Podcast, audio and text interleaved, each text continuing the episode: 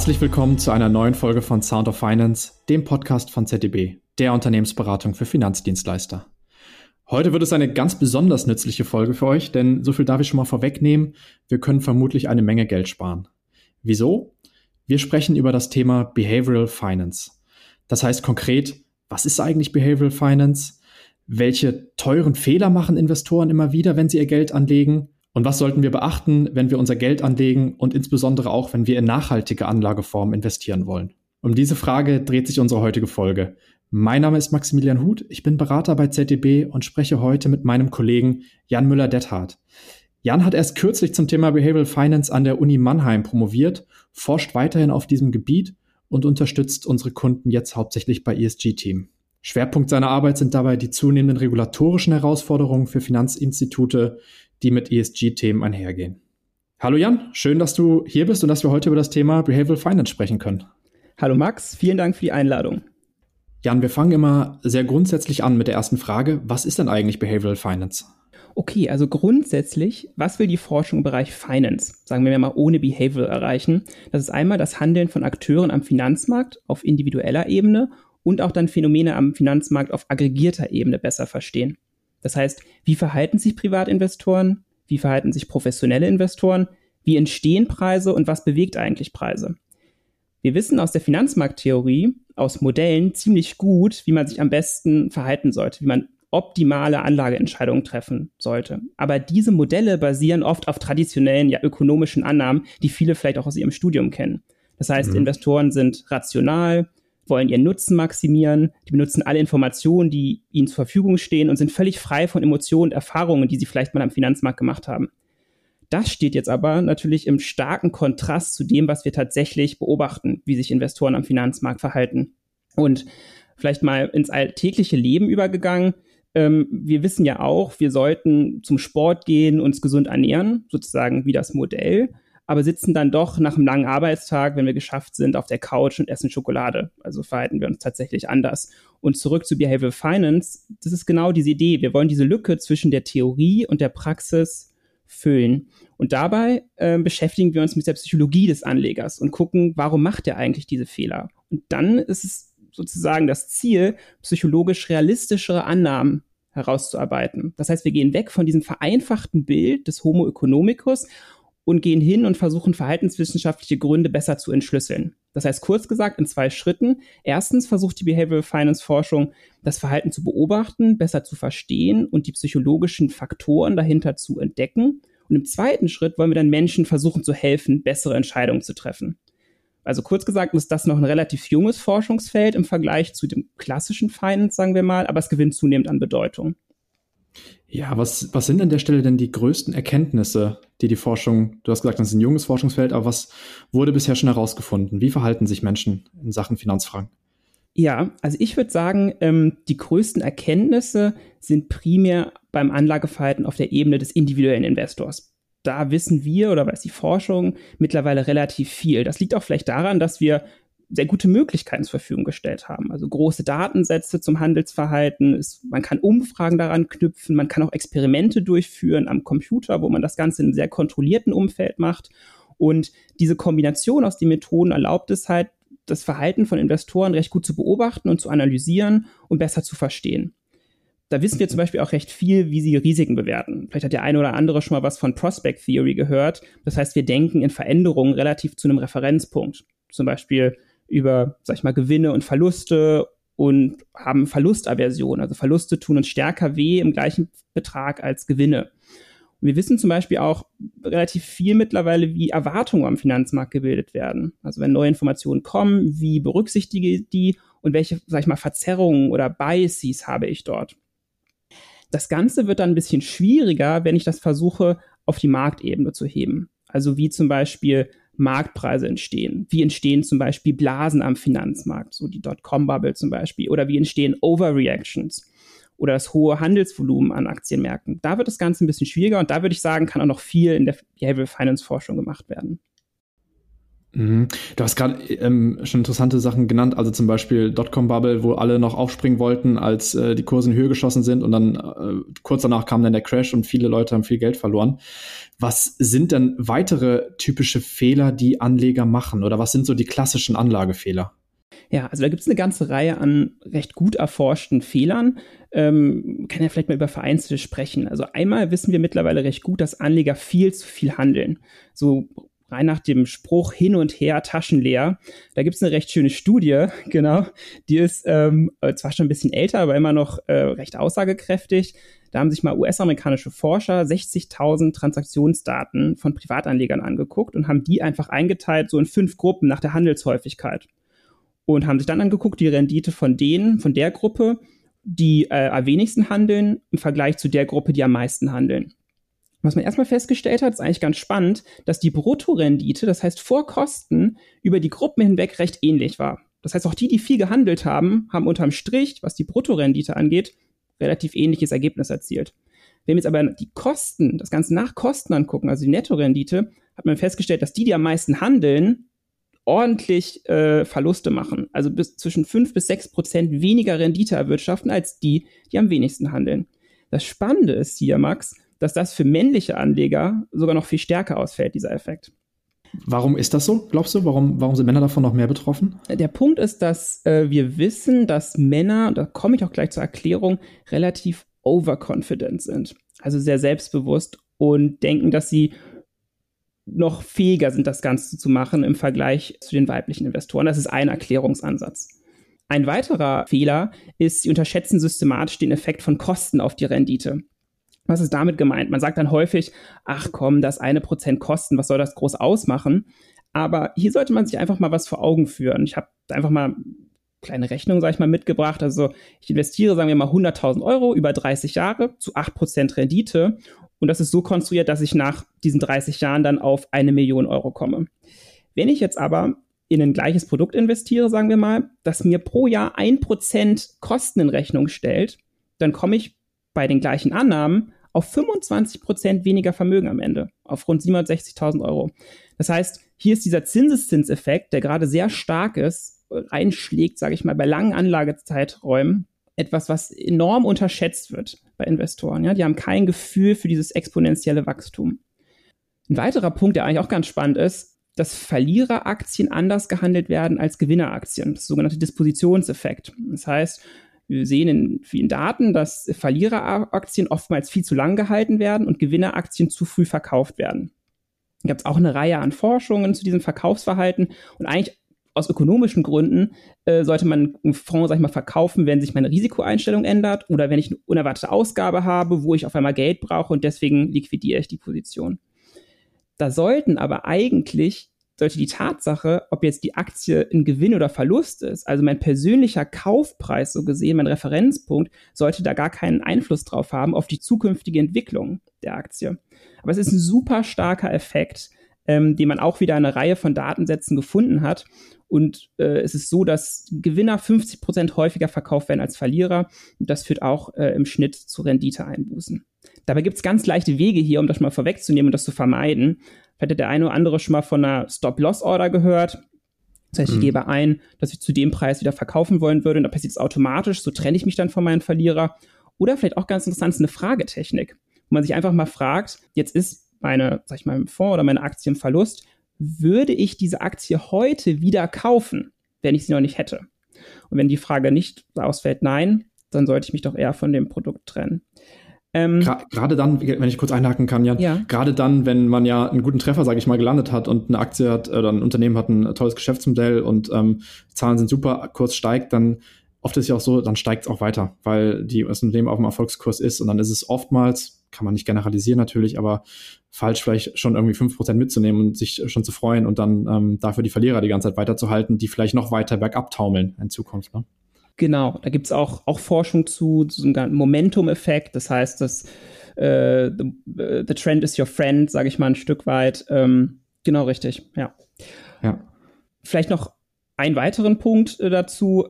Den man auch als auch ein Fehler ist, der vielleicht ganz spannend ist als letzten hier, dass Investoren auch glauben, Renditen von Einzeltiteln oder auch vom Markt vorhersagen zu können. Ja, also das vielleicht auch dadurch getrieben, dass man immer in Zeitungen, im Fernsehen, im Internet liest, boah, ja, Jahresendrallye äh, vom DAX ist jetzt bei, was ich glaube ich heute so um die 16.000, dann ist er irgendwie bei 60.500. Also viele versuchen irgendwie äh, sage ich mal, böse gesagt, Kaffeesatzleserei zu machen. Und diese Art, sag ich mal, auch oft von Chartanalyse ist super verlockend, weil ich glaube, da irgendwelche Patterns zu lesen. Aber der Preis ist richtig. Da gibt es die sogenannte Effizienzmarkthypothese, die vielleicht der eine oder andere schon mal gehört hat. Und die ist auch relativ stark und die sagt eigentlich, dass alle Informationen heute im Preis sind. Ja, das heißt, da kann ich so gesehen, wenn ich glaube, den Markt vorhersagen zu können, es ist äh, so gesehen Quatsch. Also das kann keiner. Hm. Ja, niemand hätte vorhersehen können, ähm, dass, äh, dass irgendwie so eine Corona-Krise auch reinschlägt oder ähm, jetzt dieses Problem mit den Lieferketten und die Kurse dann auch ähm, da unter Druck geraten teilweise und oftmals werden ja Kursziele einfach weiter projiziert in die Zukunft. Ne? Wie, der, wie du gesagt hast, Trend is your friend und wenn man sich die Kursziele am Anfang des Jahres anguckt, die von Analysten ausgegeben werden, ja. denkt man sich, naja, das hätte ich auch äh, selber machen können, so ungefähr. Äh, genau, richtig, ja. Also da sollte man äh, immer äh, einfach vorsichtig sein und nicht äh, viel von halten, wenn jemand glaubt, er könnte ja, Kurse äh, vorhersagen können.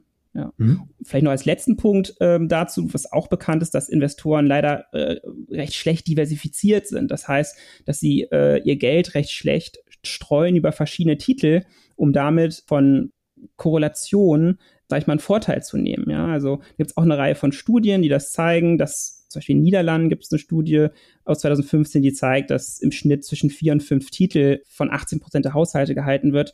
Und das ist doch einfach viel zu wenig. Das wird, ich glaube, ein bisschen besser. Vielleicht auch gerade bei äh, jüngeren Investoren, die zunehmend in ETFs und Indexfonds investieren, um einfach halt von der Diversifikation ja, zu profitieren. Mhm. Das sind schon äh, super Beispiele. Was sind denn die psychologischen Erklärungen dahinter? Also warum ähm, verhalten sich Anleger so und warum machen sie diese Fehler?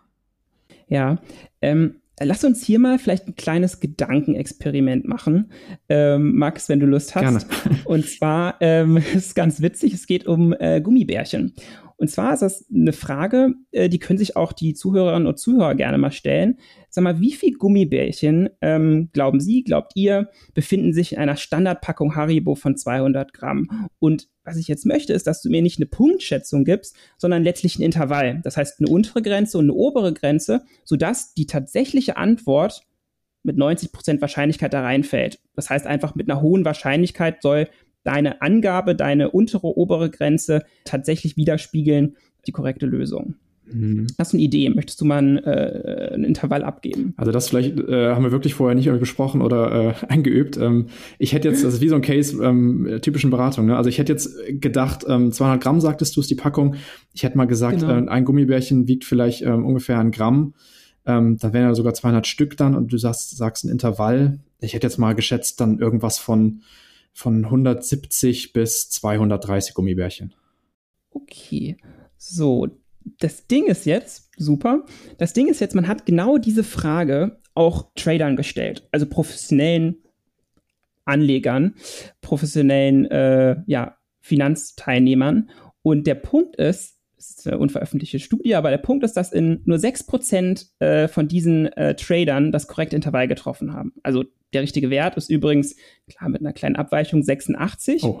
Also Max fast leider ein bisschen daneben. Ein bisschen, ja. aber, das, aber das Spannende ist, ähm, dass sind zwei Punkte. Einmal, dass die wenigsten von diesen Tradern, du gehörst jetzt auch dazu, dass den korrekten Wert getroffen haben oder dass der Wert in das Intervall fällt. Aber was noch viel spannender ist, das hast du gar nicht so schlecht gemacht, aber das haben die Trader noch viel interessanter, sage ich mal, gemacht. Die haben sehr enge Intervalle angegeben. Die haben zum Beispiel gesagt, ich bin mir ziemlich sicher, es ist zwischen 105 und 108. Ja, sind viel zu selbstbewusst darüber, über ihre Einschätzung. Und das hat man dann auch nochmal gemacht, nicht mit Gummibärchen, sondern auch mal mit Finanzkennzahlen. Also sozusagen in deren Metier hat man denen nochmal diese Frage gestellt und da kann man zu ähnlichen Ergebnissen. Und was will ich damit zeigen? Ich will damit zeigen, dass äh, es diesen starken Bias der Overconfidence gibt, also der Selbstüberschätzung. Und das auch vor allen Dingen bei professionellen, institutionellen Investoren. Und das ist eine der robustesten Erkenntnisse aus der Psychologie, hat auch damals äh, Richard Thaler, Nobelpreisträger 2017, gesagt. Und wie können wir das jetzt linken zu den Fehlern? Das können wir linken zu den Fehlern, indem das uns zeigt, dass ja, wir gesehen haben, dass Akteure viel zu viel handeln. Ja, und Handeln, großer Handel lässt sich zurückführen darauf, dass ich mir zu sicher bin, dass zum Beispiel der Preis zu gering ist oder zu hoch ist und ich deswegen äh, ja, versuche viel zu handeln. Das führt aber zu Kosten und verringert meine Rendite. Oder auch, dass ich glaube, was wir oben hatten mit den Vorhersagen. Ich bin mir sicher, ja, der DAX wird am Ende des Jahres bei 16.500 sein. Ähm, ja, überschätze ich gegebenenfalls auch ein Stück weit ähm, meine Fähigkeiten. Ein anderes Konzept ist das Konzept des Mental Accountings. Das heißt, ich führe sozusagen mental Buch. Das ist vielleicht dem einen oder anderen auch schon mal passiert. Das heißt, ich sortiere sozusagen Geld je nach Zweck und Herkunft in mentale Konten. Die können auch nachher äh, physisch sein. Ein Beispiel, kann auch, ich habe zum Beispiel mein Sparkonto, auf dem kriege ich 0% Zinsen, aber das ist mein Geld, das habe ich zweckmäßig für den Urlaub bereitgelegt. Mhm. Und jetzt passiert unerwartet, sagen wir mal, irgendwie geht was kaputt, meine Waschmaschine oder mein Auto. Und das ist eine Reparatur von ordentlich, sag ich mal, mehreren hundert Euro. Und ähm, was jetzt passiert, ich habe nicht genug Geld, sagen wir, auf meinem Konto, ich überziehe das Konto sogar und zahle dafür sogar Überziehungszinsen, bin aber nicht bereit, an mein Urlaubsgeld ranzugehen, weil ich führe das sozusagen getrennt, mentale Konten oder sogar physische Konten. Und das erscheint ja wenig sinnvoll, weil äh, auf dem anderen Konto kriege ich gar keine Zinsen, da muss ich sogar was zahlen, ich müsste es einfach rüber transferieren. Mhm. Aber wozu führt das? Dieses mentale dieses Mental Accounting führt auch dazu im Kontext von Portfolios, dass ich Korrelation ignoriere. Das heißt, ich habe manchmal Aktie A, Aktie B, die betrachte ich getrennt und nicht, sag ich mal, zusammen. Und das führt dazu, dass ich letztlich schlecht diversifiziert bin. Ja, also was wir oben auch angesprochen hatten. Es gibt jetzt noch viele weitere Gründe, der Home Bias, zum Beispiel auch Framing-Effekte oder, sag ich mal, limitierte Aufmerksamkeit. Da könnte man sicherlich äh, ja noch ein Stündchen drüber reden. Home Bias, da bin ich, was ist damit gemeint? Mit dem Home Bias ist gemeint, dass ähm, zum Beispiel, wenn ich jetzt als deutscher Investor, dass ich eher ähm, in, sage ich mal, deutsche Titel investieren würde, weil ich das Gefühl habe, ich kenne mich hier besser aus, ähm, die sind mir vielleicht auch äh, emotional näher, als dass ich, sage ich mal, in ein ausländisches Unternehmen investiere. Was ich aber dabei vergesse oder nicht mache, ist, dass ich nicht die volle Diversifikation über verschiedene Länder ausnutze. Ich habe da nachher, sage ich mal, ein Stück weit ein Klumpenrisiko, dadurch, dass ich nur, sag ich mal, in deutsche in, äh, Unternehmen oder noch viel stärker, zum Beispiel in Unternehmen, die in meiner Gegend äh, sind, investiere. Und wenn ich dann noch bei dem Unternehmen auch noch angestellt bin, sage ich mal, und in das Unternehmen investiere, dann ist das äh, Risiko ja enorm klumpenmäßig. Ja? Also ich verliere meinen Job, äh, vielleicht weil das Unternehmen, dem geht's nicht gut, dann sinkt die Aktie auch noch. Also das wäre sozusagen total suboptimal äh, im Hinblick auf Diversifikation. Verstehe. Wie können Privatanleger denn solche Fehler vermeiden? Also wenn man, äh, die machen wir immer wieder und wahrscheinlich, ähm, wir laufen da, tappen da so ein bisschen rein und denken auch nicht wirklich mhm. drüber nach. Aber wie kann man das vermeiden? Also ich glaube, erstmal sind hier nochmal vielleicht so drei Stufen oder drei Punkte wichtig, die man sich generell fragen sollte, wenn man äh, am Finanzmarkt anlegen möchte oder anlegt. Das erste ist, es gibt sogenannte Basics, würde ich sagen, Grundlagen. Da gibt es ein richtig und ein falsch. Das sind letztlich, das ist letztlich Finanzwissen. Ja, also wenn ich jetzt in der Vorlesung sitze und mir erklärt wird, wie das funktioniert. Heutzutage gibt es ja auch viele Podcasts, viele Möglichkeiten, also an dieses Finanzwissen ranzukommen. Einfache Sachen sind hier zum Beispiel Gebühren reduzieren immer die Rendite. Ich sollte kurz gucken nach den Kosten, wie ich auch oben schon angesprochen habe. Diversifikation, das sage ich mal, the only free lunch, wird auch ganz gern mal gesagt. Und ich sollte auch so typische Fehler vermeiden zu machen. Das sind so die Basics, sage ich mal. Dann das zweite ist, das sind Präferenzen. Da gibt es kein wirkliches richtig und falsch. Also das hängt halt von einem selbst ab. Zum Beispiel die Risikoaversion. Es gibt Leute, die sind bereit, sehr viel mehr Risiko einzugehen. Die investieren dann gegebenenfalls auch mehr von ihrem Geld am Finanzmarkt. Und andere sagen eher, hm, das ist mir nicht so geheuer oder ich möchte nicht so viel Risiko eingehen, die investieren eher weniger. Da gibt es keine pauschale Antwort. Auch wie viel ich sparen sollte, hängt auch selbst von einem ab, wie viel man konsumieren will.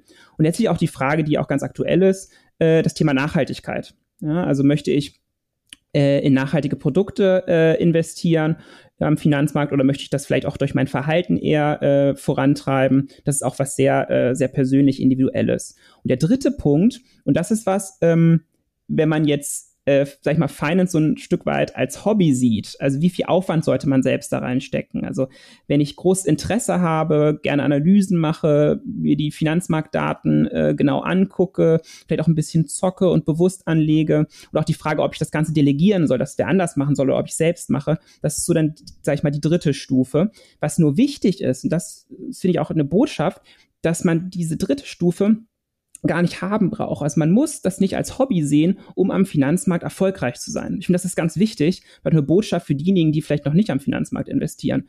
Warum ist das so? Weil wir wissen, wissenschaftlich fundiertes Anlegen ist eigentlich total simpel.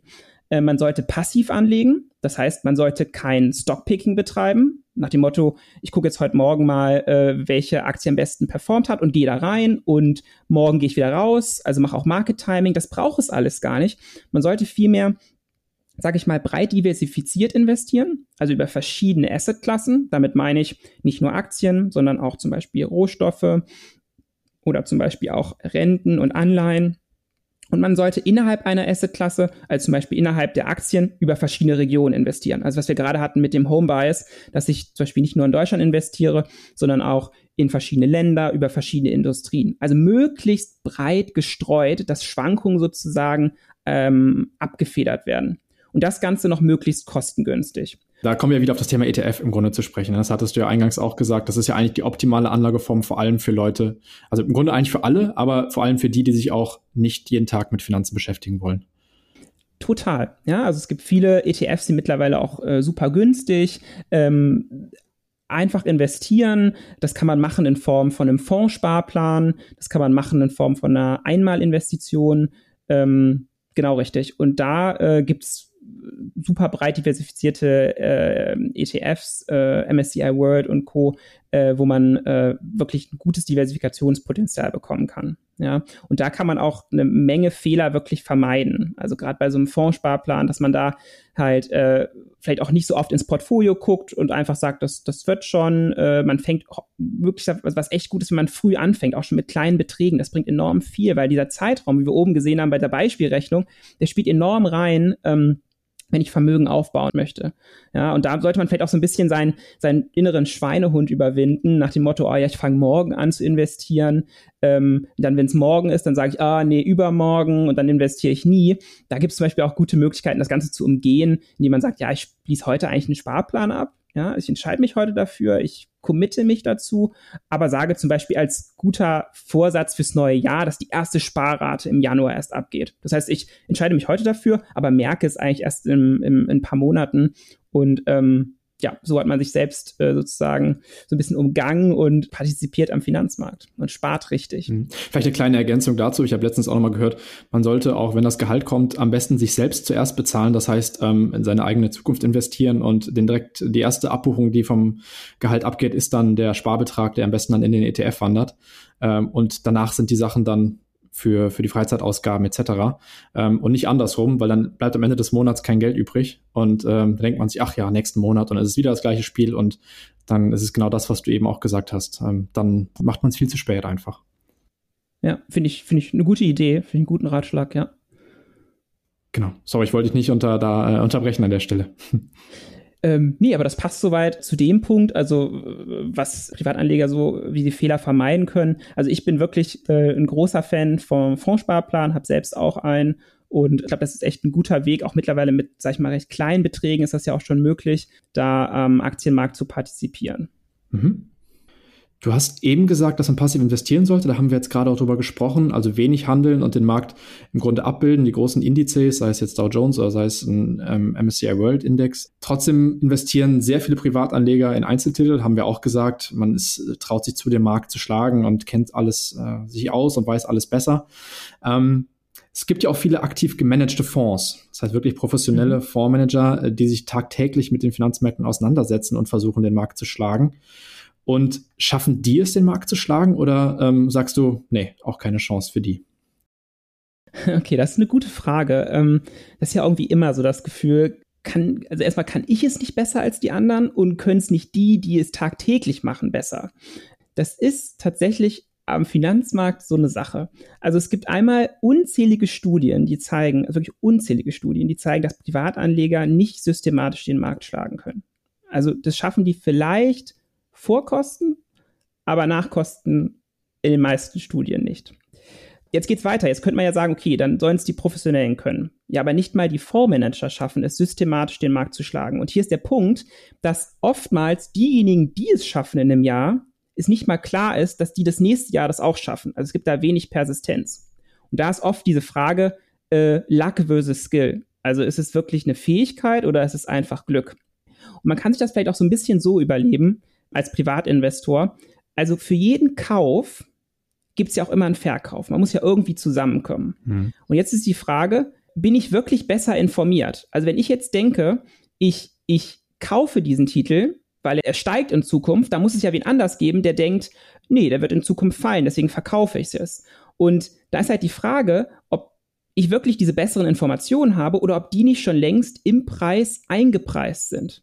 Ja, wenn ich heutzutage denke an, es gibt Hochfrequenzhandel, da, die können so schnell handeln, da, da kann ich, selbst wenn ich am Handy das Ganze über meinen äh, Broker mache, komme ich nicht hinterher und kann diesen Informationsvorsprung nicht ausnutzen. Und da kann man vielleicht nochmal ganz kurz zurückgehen, hatte ich, glaube ich, oben schon mal erwähnt. Es gibt diese sehr starke Hypothese, diese Effizienzmarkthypothese. Da gab es übrigens auch einen Nobelpreis für. Die sagt letztlich, dass man Preise oder die, die Message davon ist, dass Preise nicht vorhergesagt werden können. Das heißt, the price is right. Man sollte dem Markt vertrauen. Führt auch letztlich dazu, dass man einfach passiv und breit investiert sein sollte. Das heißt, der gegenwärtige Kurs spiegelt letztlich alle wertrelevanten Informationen wider und dadurch hat ein Marktteilnehmer keinen dauerhaften Wissensvorsprung. Man sagt dann, der Markt ist informationseffizient. Ja? Genau. Und Kurse verändern sich nur, wenn ich neue Informationen bekomme. Das heißt, eine Gewinnwarnung von einem Unternehmen. Darauf reagieren dann natürlich äh, die Akteure, handeln und entsprechend passt sich der Preis an. Das ist eine Hypothese, die hat weitreichende Folgen für Anleger. Aber das ist auch einfach so, das ist auch nicht leicht zu verstehen, die ist nicht einfach zu durchschauen, weil man immer denkt, ach, ich kann es doch besser, also wieder oben auch Overconfidence. Ja, und da vielleicht nochmal zwei Punkte, um das abzuschließen, diesen Punkt, dem passiven Investieren.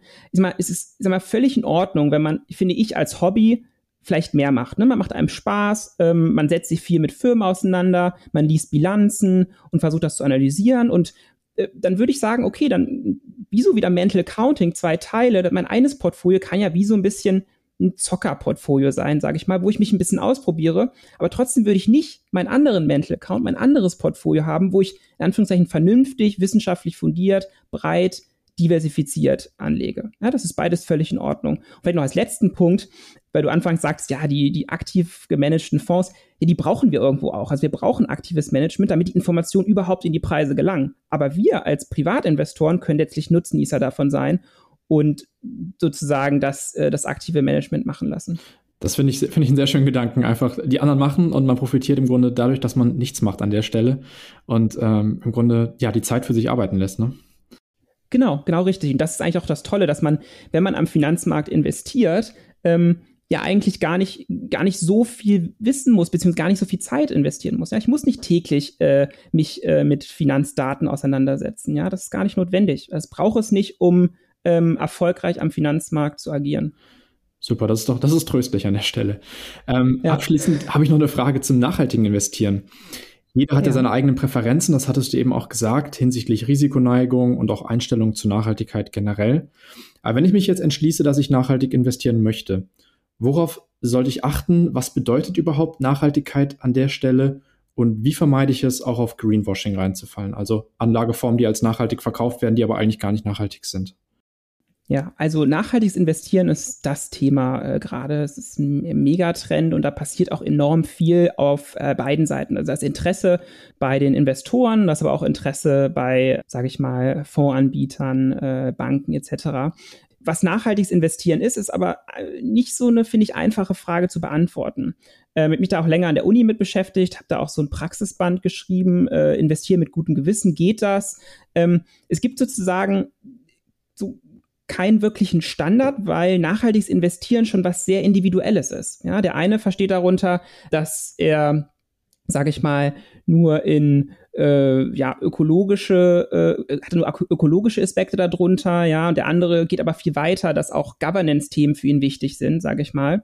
Da gibt es zwar die ESG-Kriterien, die das versuchen schon ein Stück weit äh, zu standardisieren, aber da gibt es auch immer wieder Beispiele, sage ich mal, wo es auch um das mal zu verdeutlichen, wo ein Standard zu finden auch einfach schwierig ist. Ja, zum Beispiel das Thema Atomenergie. Ja, das ist, sag ich mal, bei unserem Nachbarland, bei den Franzosen, ist das ähm, ja was, was äh, Stück weit äh, zu einer guten CO2-Bilanz führt. Äh, wir sehen das eher als, sage ich mal, ein Thema, was äh, kritischer zu betrachten ist. Und da ist es nicht so einfach, äh, ist das jetzt was Nachhaltiges oder nicht. Da wird es dann doch recht individuell in der, in der Definition. Da wird auf europäischer Ebene enorm viel gemacht. Ja, viele haben wahrscheinlich schon mal auch gehört von der EU-Taxonomieverordnung, um rauszufinden, was ist denn eine wirtschaftliche Tätigkeit, wie kann ich die äh, klassifizieren. Und vielleicht grundsätzlich sollte man hier mal zwei unterschiedliche Philosophien sich vor Augen führen. Das ist einmal der Ansatz, ich möchte was Gutes tun, also oft auch unter Impact Investment oder ich investiere in die Unternehmen, die so best in class sind, also sozusagen die Vorreiter. Ja, genau, Jan. Zu dem Thema ähm, gab es auch einen interessanten Podcast mit der Edda Schröder, die sich sehr mit dem Thema Impact Investing auseinandergesetzt hat. Richtig gut, muss ich mir mal anhören. Ähm, und dann auf der anderen Seite gibt's halt auch den Ansatz, dass man Schlechtes verhindert. Also zum Beispiel Exclusion Criteria. Ich will, möchte nicht, äh, ich möchte Desinvestment, ich möchte bestimmte Unternehmen nicht mehr investieren. Und wie da der Wirkungsgrad ist, ist aber nach wie vor auch nicht ganz klar. Ja, also die Idee, dass ich nicht mehr in bestimmte in, äh, Unternehmen investiere und die dadurch Finanz Schwierigkeiten bekommen in ihrer Finanzierung und sich dann verändern müssen, oder dass ich halt gerade aktiv mitgestalte, ja, dass ich meine Stimmrechte ausübe und innovative Lösungen fördere, indem ich gerade investiert bin in die besten. Also das sind unterschiedliche Ansätze. Kommen wir mal zu deiner zweiten Frage. Also wie vermeide ich es, auf Greenwashing reinzufallen? Das finde ich auch eine enorm schwierige Frage, weil für den einzelnen Privatinvestor ist es wirklich nicht einfach, das zu erkennen. Ja, die Informationen sind oftmals super komplex, sind schwer zu prüfen, teilweise auch gar nicht auf dem Level, sage ich mal, wenn ich jetzt einen Fonds habe, verfügbar, dass ich das nachvollziehen kann. Und viele Begriffe sind auch gar nicht geschützt. Also was ist jetzt ein grüner Fonds? Oder wenn wir nochmal zurückkommen auf die Ratings, es ist oft, und das finde ich auch ganz interessant, da habe ich auch mal letztlich eine Studie zu gelesen, dass bei ESG-Ratings verschiedene Ratingagenturen auch für ein dasselbe Unternehmen divergieren, also zu unterschiedlichen ESG-Ratings führen. Also das ist alles, was, das ist äh, nicht so einfach. Und klar, was, was kann da gemacht werden? Auf der einen Seite Thema Standards, dass man versucht, es zu vereinheitlichen. Finde ich aber ist irgendwo natürlich eine Gratwanderung, weil halt Nachhaltigkeit auf irgendwo im Level dann doch wieder recht individuell ist. Aber ich denke, trotzdem hilft es, Standards zu haben. Da gibt es zum Beispiel auch gerade eine Richtlinie von der BaFin, äh, die da was in Richtung Mindestinvestitionsquote äh, macht, um nachhaltige Fonds zu klassifizieren. Oder auch das Thema Offenlegung. Ja, also mehr Transparenz schaffen für Investoren. Da denke ich zum Beispiel an so ein Tool, wo ich dann sage, ich möchte, sage ich mal, in die Industrie nicht investieren, ich möchte äh, sage ich mal, in den Sektor stärker investieren, dass ich das wie anklicken kann letztlich und dann mir entsprechender Fonds vorgeschlagen wird. Ähm, das heißt, letztlich führt es darauf zurück, man muss sich selbst ein Bild machen. Man kommt nicht drum rum, sich, sage ich mal, mit den Eigenschaften von einem Produkt genauer auseinanderzusetzen. Und man sollte sich dabei, glaube ich, immer Folgendes fragen. Einmal, was sind die konkreten Ziele des Produkts, also des Fonds? Mit Blick auf zum Beispiel Umwelt, Soziales und Governance, also die ESG-Themen ähm, dann gibt es einen messbaren Beitrag. Das ist, glaube ich, schon so die erste Challenge. Also führt zum Beispiel das Investment dazu, dass zum Beispiel der CO2-Abdruck äh, verringert wird. Und das Letzte ist letztlich, wie ist die Wirkung der Maßnahme? Das ist, glaube ich, aber eine Riesenfrage, wo auch äh, noch viel Forschungsbedarf ist, jetzt auch wo mehr und mehr Daten dazu zur Verfügung stehen. Also führt das wirklich, wenn ich äh, in diese nachhaltig, wenn ich nachhaltig investiere, in bestimmte Branchen investiere, Finanzströme umleite, wirkt das wirklich so, dass ich da auch eine Reduktion von CO2-Ausgaben oder CO2-Emissionen habe und sich, sag ich mal, nachhaltig äh, wirklich was in dem Bereich äh, tut. Ja, das ist, sag ich mal, ein Riesenthema, glaube ich, wo in Zukunft auch noch viel geforscht werden muss. Ja, und wo es wahrscheinlich auch ähm, klare Standards wieder äh, geben sollte, wie du auch gesagt hast, dass es teilweise verschiedene ähm, Rating-Einschätzungen ähm, von verschiedenen Ratingagenturen gibt für ein dasselbe Unternehmen und ähm, dass man da irgendwie auf einen einheitlichen Nenner kommt. Ähm, dass es Privat Privatanleger einfacher macht, ne? Genau. Genau, dass einfach Investoren oder Verbraucher auch diesen Ratings auch vertrauen können und dass es irgendwo einheitlich ist und man das nicht, äh, sag ich mal, hundertmal hinterfragen muss, ja. Sehr schön. Ja, ich gucke gerade hier auf die Uhr. Wir ähm, haben jetzt schon über eine halbe Stunde gequatscht. Ja, die Zeit ist verflogen. Du hast uns so viele Anhaltspunkte genannt, ähm, wo man seine eigenen Anlageentscheidungen auch nochmal kritisch hinterfragen sollte. Ich glaube, das werde ich auch jetzt im Nachgang nochmal machen. Das freut mich. Cool. da gibt es sicherlich einiges, was man, äh, was man in Zukunft noch besser machen kann. Also vielen Dank dir, Jan, für das interessante Gespräch und deine Erläuterung zum Thema Behavioral Finance. Sehr gerne. Ich hoffe, es hat dem einen oder anderen äh, geholfen. Das würde mich ja sehr freuen. Mit Sicherheit. Also ich glaube, wir haben festgestellt, dass Behavioral Finance ähm, ein recht, eine recht junge Forschungsdisziplin ist, die sich mit den psychologischen Hintergründen zu Finanzentscheidungen beschäftigt. Anleger sollten sich über die ja, typischen psychologischen Denkfehler bewusst sein, um diese dann in Zukunft auch zu vermeiden, bessere Entscheidungen zu treffen. Und ähm, wir haben auch gelernt, dass ja im Grunde das nichts tun. Ähm, und wir haben gesagt, die aktiven Fondsmanager für sich arbeiten lassen, in der Form, dass man aber selber in einen passiven Fonds investiert, im Grunde ähm, im Endeffekt die beste Lösung ist. Das spart nicht nur Nerven, sondern im Endeffekt auch jede Menge Geld. Darüber hinaus, ähm, ja, haben wir gesagt, ESG-konforme Anlagen werden immer populärer, ziehen immer mehr Anlegergelder an, das Interesse steigt. Man sollte dabei beachten, dass noch keine einheitlichen Standards dort entstanden sind und sich wirklich detailliert damit informieren, was denn wirklich die Hintergründe dieser Investments sind. Ja, ich kann an der Stelle auch nochmal auf die ähm, ZDB-Nachhaltigkeitsstudie verweisen. Wer sich noch näher mit dem Thema Nachhaltigkeit beschäftigen möchte, findet da sicherlich auch noch den einen oder anderen interessanten Anhaltspunkt. Weitere Informationen könnt ihr euch gerne, könnt ihr euch gerne an Jan wenden natürlich. Seine Kontaktdaten packen wir wie immer in die Episodenbeschreibung. Und wir freuen uns natürlich immer über eure Meinung zu dem Thema. Teilt ihr uns gerne mit, Mail, Social Media oder andere Kanäle, auf denen wir erreichbar sind. Und wenn euch die Folge gefallen hat, abonniert gerne den Podcast und lasst eine Bewertung da. Vielen Dank euch fürs Zuhören und bis zum nächsten Mal bei Sound of Finance.